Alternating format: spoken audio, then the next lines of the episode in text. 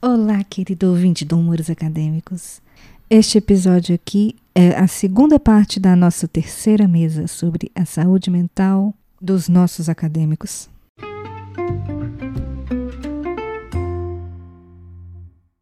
Terminamos a mesa anterior com Wesley contando do seu caso né, de saúde, quando ele estava escrevendo a dissertação, os reflexos corporais disso e, inclusive, também como o nosso corpo também está se relacionando com a nossa criação intelectual. Bom, vamos continuar esse papo agora com a Carol. É uma, da, uma das. Acho que um dos motivos de eu falar dessa questão da autonomia no seu processo de, de construção da sua carreira acadêmica mesmo, ainda mais numa situação tão complicada como a gente está vivendo agora, né, de sucateamento completo da, das pesquisas, da uhum. ciência, é, é um pouco, um pouco isso, assim, de aprender a escutar o próprio corpo, sabe? É, uhum. a, gente tem essa coisa, de, acadêmico não é muito fã de exercício físico, normalmente, né? Pelo menos da filosofia. e é uma coisa muito porque a gente...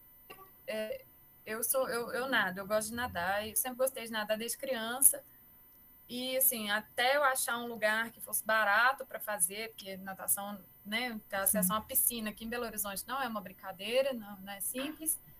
E, e aí eu encontrei, assim, nem sei se posso fazer propaganda, Paty, mas encontrei no Sesc. O Sesc é uhum. ótimo para fazer natação.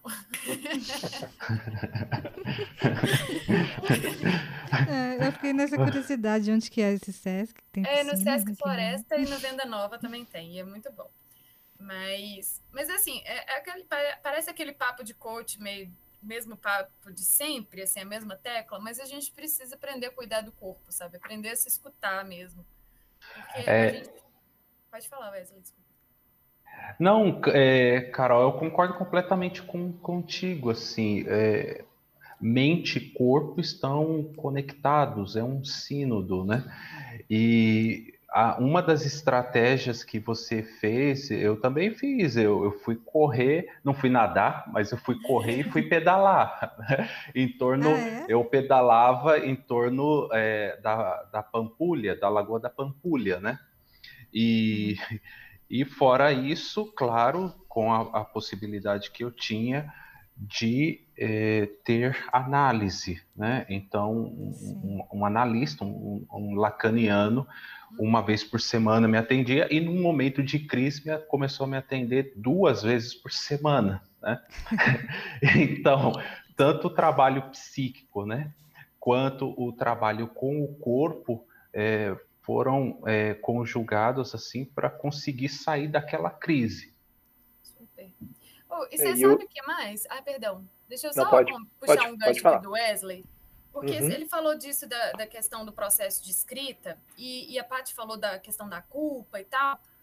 É, tem uma coisa que a gente que me ajudou muito a aliviar a questão da culpa no processo, né? Quando você está escrevendo, porque você acha que qualquer coisa que você está fazendo, se você está tomando banho, se você está comendo, você devia estar escrevendo, né? uhum, né? Exatamente. se você está conversando com sua mãe, se você está conversando com seus amigos, você acha que devia estar escrevendo.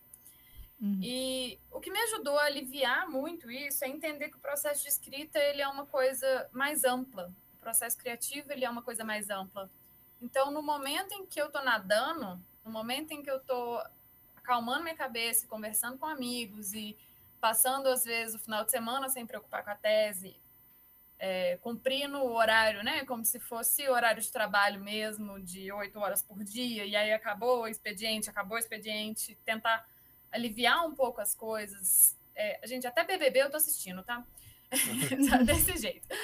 Que é para você justamente conseguir é, aliviar sua mente. Isso faz parte do processo criativo, isso faz parte do seu processo de escrita, porque quando eu estou nadando, eu estou relaxando minha cabeça, estou relaxando meu corpo e a minha concentração melhora, a minha respiração melhora. E aí, é engraçado, porque às vezes eu saio da piscina e eu já vou direto pro celular para anotar as coisas que eu consegui pensar enquanto eu estava nadando. Sim. Eu tenho muito isso, é lavando louça, é. limpando a casa. E, e, esse ponto, e esse é um ponto importante, né? Eu acho que interessante para pensar, porque a gente está falando aí de relação com o tempo, né? Talvez essa coisa de um tempo produtivo, né? Uhum. E muitas vezes as pessoas que estão né, nesse processo. É uma imersão tão grande, né, que essa coisa da escrita, essa coisa de, de ter que cumprir um prazo, né, de estar ali na, é, com prazo ali para entregar, para finalizar uma, uma, pesquisa, finalizar né, uma análise de dados, e aí acaba cada vez mais emergindo nisso, né, entrando nisso, e essa parte do lazer, de cuidar do corpo, né, dessa vida social, e minimamente tem que estar sendo cuidado ali, que poderia ser esse momento mesmo, né? O momento que você está no lazer ali, é onde que você está, de alguma forma, ainda trabalhando né, no seu projeto. Na hora que volta para ele, né? Talvez a coisa vai andar forma mais fluida do que se você ficar ali horas e horas ali perdendo noites de sonos, né? Só que é uma uma, uma questão que é muito difícil, né? A pessoa, só quem está vivenciando, né? Que talvez vai saber é, dimensionar isso, o tanto que é uma coisa que a pessoa entra, né? Se ela não tem essa consciência, esse processo, né, de ir fazendo, tendo esse cuidado, acompanhando, ela chega realmente no quadro de ficar horas e horas ali e de ficar, né, de cortar vínculos sociais, né, de estar em grande parte do conhecimento está nesse processo, né, de imersão bem profundo, assim, né, de distanciando Sim. de outras dimensões. É, esse ano eu entrei nesse processo e, e admito, eu não fiz nenhum, nenhuma atividade física. Uhum. Nenhuma. É, mas eu, eu tinha uma. eu tinha uma rotina que eu até achei muito agradável, porque eu durmo muito à noite, assim. De, nove e meia, dez horas eu já durmo. Dormi, durmo a noite todinha, aí acordo cedo, e eu, aí quando eu acordo já estou com a pilha, assim, eu já acordo cheia de ideia, já... Aí eu já tenho que escrever. É, no meu, Aí eu fico o dia inteiro. No, no, meu, no meu caso, era um trabalho intensivo durante o dia todo. Às vezes entrava madrugada até, até no máximo três horas né, Nossa, da, da manhã. É, hum. Mas eu, eu, eu, sentia no corpo o dia, o dia seguinte, quer dizer, algumas horas depois, né? Quando eu levantava, porque o dia continuava com os trabalhos do dia corrente mas é, eram nas horas né, de relaxamento, que eu estava fazendo alguma caminhada ou corrida, que me veio alguns insights. Então, eu entendo uhum. que o, o, trabalho, ele estende além do trabalho ali concentrado, intensivo, para uhum. fora da, do, do, do, da minha mesa, da minha mesa de trabalho, do meu quarto, do, do, da onde eu estava na sala de estudo, para o ambiente externo, quando eu estava é, respirando, ou correndo ou pedalando, né? E às vezes você nem está pensando né, no tema, né? Você, tá, você vê um passarinho aí vai, sabe? Você vê um, um menino passando, que aí o menino tropeçou na, na pedra e você, ó, oh, isso aí tem a ver com o meu trabalho. é, é mais ou menos isso mesmo, Patrícia. E é um campo interessante, né? Que é a imaginação ali, né? Não é só essa coisa racional, né, dali da, é. da teoria, né? Você trabalhar com outras associações que eu acho que Nossa, fantásticas. É, eu fazendo pudim, fazendo pudim, o pudim tá ganhando consistência ali dentro do forno. Nossa, me deu altas ideias, assim. É, eu, eu acho que é muito isso, assim, da gente encontrar as coisas que durante o processo criativo que você tá ali tentando, né, com, com, criar uma coisa que ela não existe, você que está criando, é, se encontrar, assim, de conseguir achar as coisas que você gosta para fazer. Tipo, eu também sou fã de fazer pudim, parte. É muito Não bom. É, delícia. Um e o bom é que o resultado depois. é o resultado é gostoso é. demais. Né? Mas se der errado, assim, se eu faço um bolo e dá errado, eu fico triste uns dois dias. Ai, mas meus tudo. bolos sempre dão errado. eu, eu, eu, depende do meu humor. Ai, tá vendo? É, deve ser igual o texto. É, é tipo isso. Mas também, é, não sei, também encontrar satisfações enquanto você está escrevendo, né? Porque tem, a gente fala muito dos, das dificuldades, mas tem os dias bons, né? Tem os dias uhum. que a gente uhum. rende, tem os dias que a gente faz, é, que a gente escreve bastante, que a gente encontra conexões, que a gente encontra bibliografia, aquela bibliografia maravilhosa que você estava procurando. Sim. Que vai te salvar demais. São aqueles momentos de alegria, né, de gozo intelectual. são, são poucos, mas tem que ser saboreados, né? Porque é, algo que eu fiz é, um, exame, né, de consciência do processo de, de pesquisa e de escrita, é algo que também é próprio da minha personalidade, que é uma autoexigência, uma autocobrança que às vezes é um pouco absurda, né? É, que se soma às próprias exigências institucionais, né? Encarnada ali no, no, no professor orientador, enfim. É, e aí eu fui, é, eu fui relativizando isso, confrontando também com outros colegas pesquisadores, falar, olha, calma lá, Wesley, você não está fazendo uma tese de doutorado ainda, você está fazendo apenas uma uhum. dissertação de mestrado, né? É, uhum. Enxuga mais, né? Não está sendo extenso demais, né? É, corta esse, corta isso aqui, corta esse texto aqui. Então você vai é, criando um pouco é, de, de experiência e de autocrítica e, e escutando o que, que outros, no caso, é, e que trilharam já esse, esse caminho que eu estava trilhando é, e, e, vive, e, viveram aquilo que eu estava vivendo mais intensamente naquele momento, me indicaram, né? E aí, ah, de fato, é, aquela angústia é, mais intensa cedeu, né?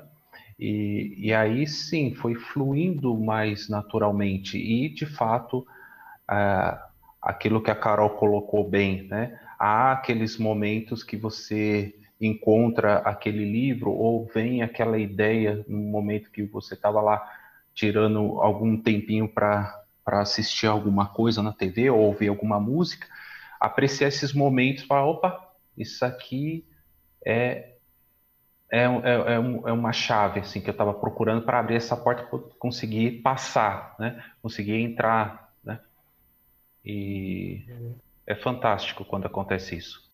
Acho que assim, né, à medida que a gente vai estar conversando aqui, eu vou lembrando de algumas situações né, que alguns né, pacientes vão trazendo, vão, vão, vão relatando.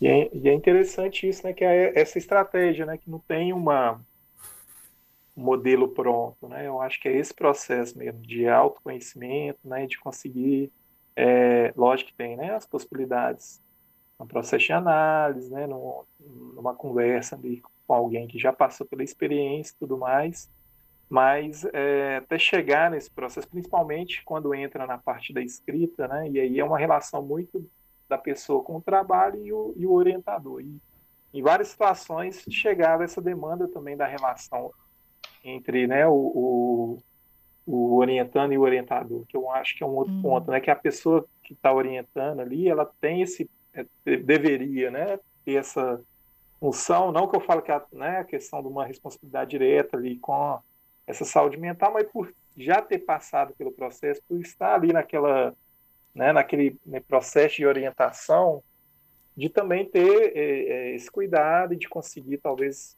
alertar né, o, o, orientando, né, com algum até de indicação mesmo, né, dele cuidar, porque é a pessoa que talvez está mais próxima dele ali para perceber né, além da família, às vezes nem a família, né, consegue perceber que a pessoa está ali tão imersa, né, às vezes do quarto, e o orientador, né, eu não sei, é um, é um questionamento, né, às vezes a pessoa, em algum ponto isso vai aparecer e talvez é, seria importante, né, um diálogo melhor, né, com entre eles. Quando não tem esse diálogo, tem, né, a pessoa identifica é, o orientador às vezes com essa pessoa que está ali só para cobrar, ou ali para apontar os, os, erros também é um, é um, é um problema, né? Tem uma questão, né? assim, as relações humanas, né? Mas é um ponto, né? Que talvez falta essa, até de pensar mesmo nessa, esse preparo, né? Para quem está nesse processo, né? Como professor na graduação e na pós-graduação, né? Talvez é uma coisa que hoje as universidades dando mais atenta, né? A, a Carol falou aí dos questionários da UFMG, né?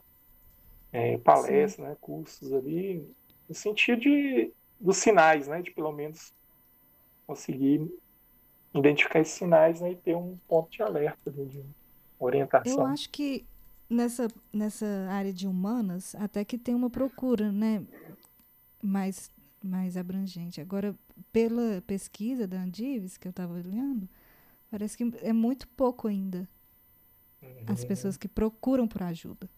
Então, muita gente deixa de procurar, né? É, talvez com vergonha, talvez acha que não precisa, Sim. tem um preconceito com o trabalho, né, de, com a psicoterapia, achando que é uma coisa mais grave do que ela acha que, ela, que é, né? Pois Vocês é, é isso mesmo, Patrícia. Tem, tem dois vilões é, nesse aspecto.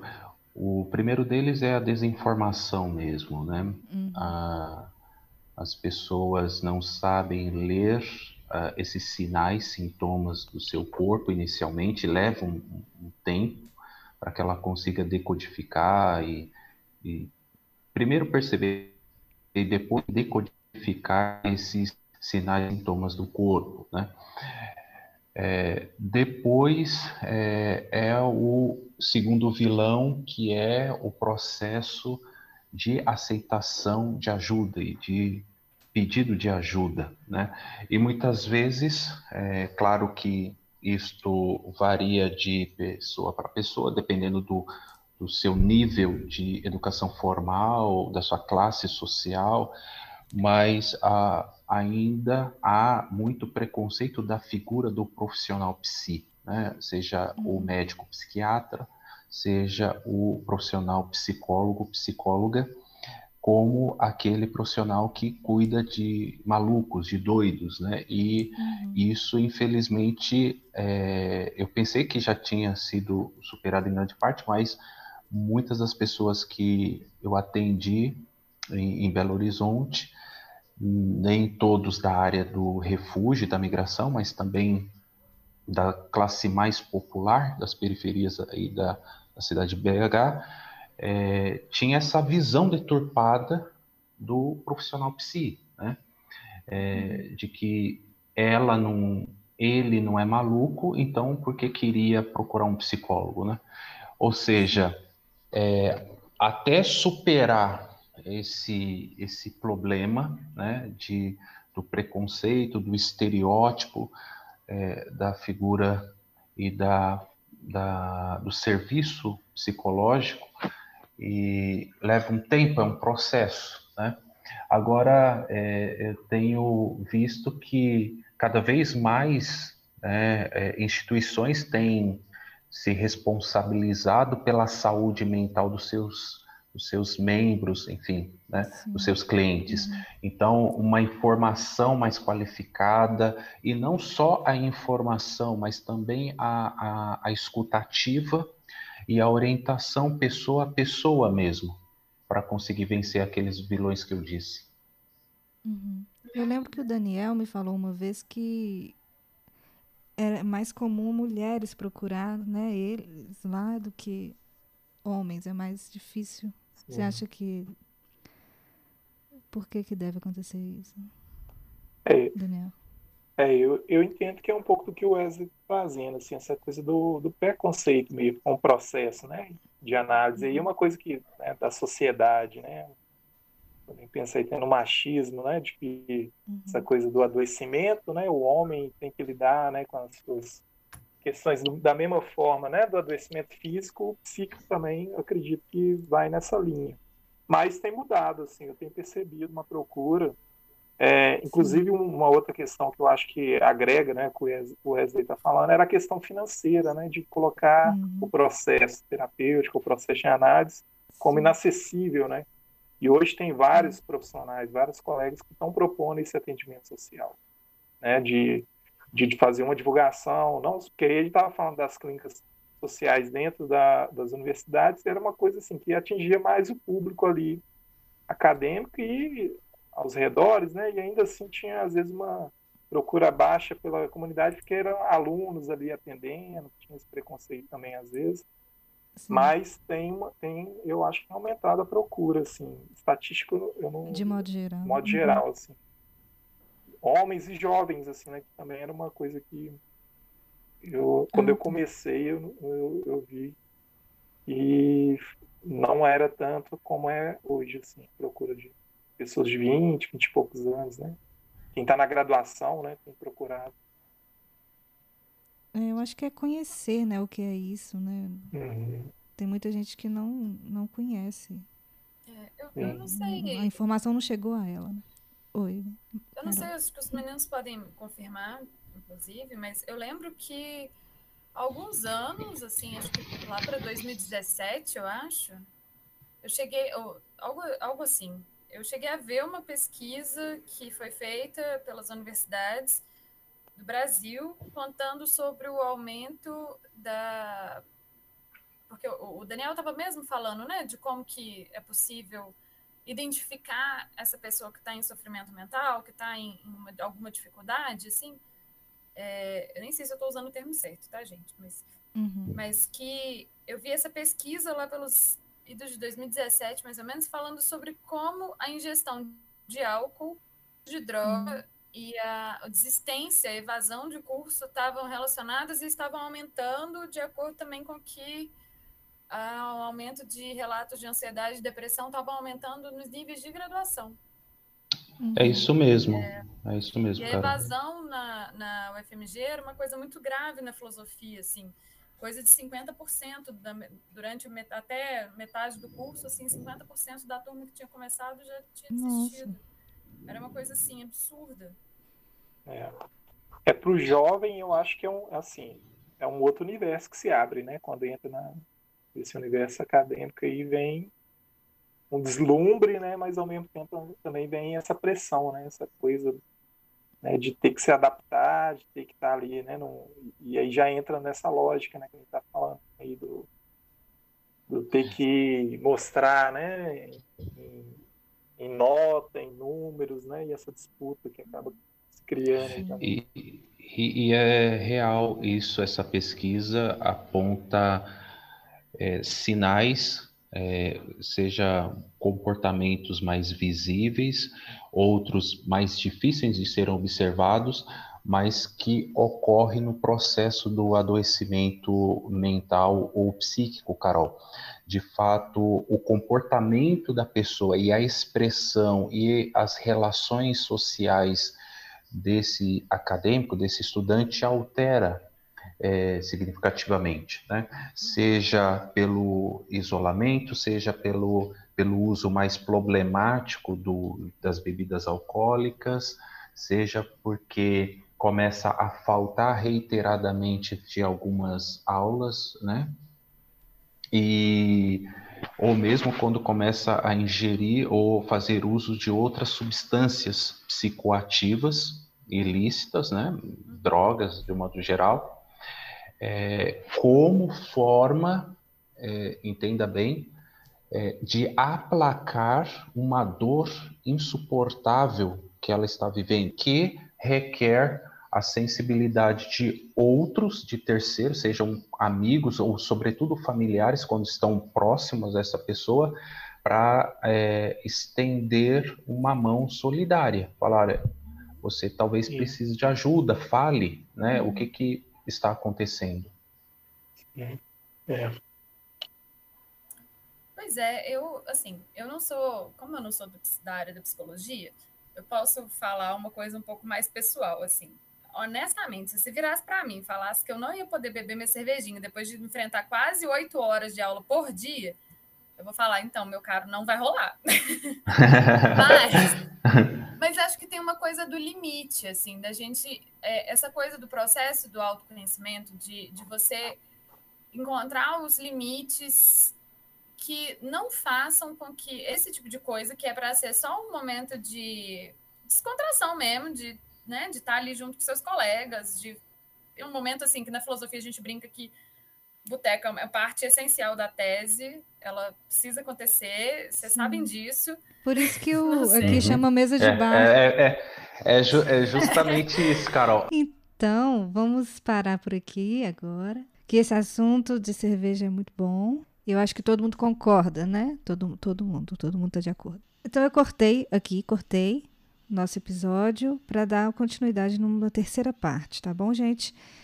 Até semana que vem eu solto a última parte da nossa conversa. Um beijo, tchau.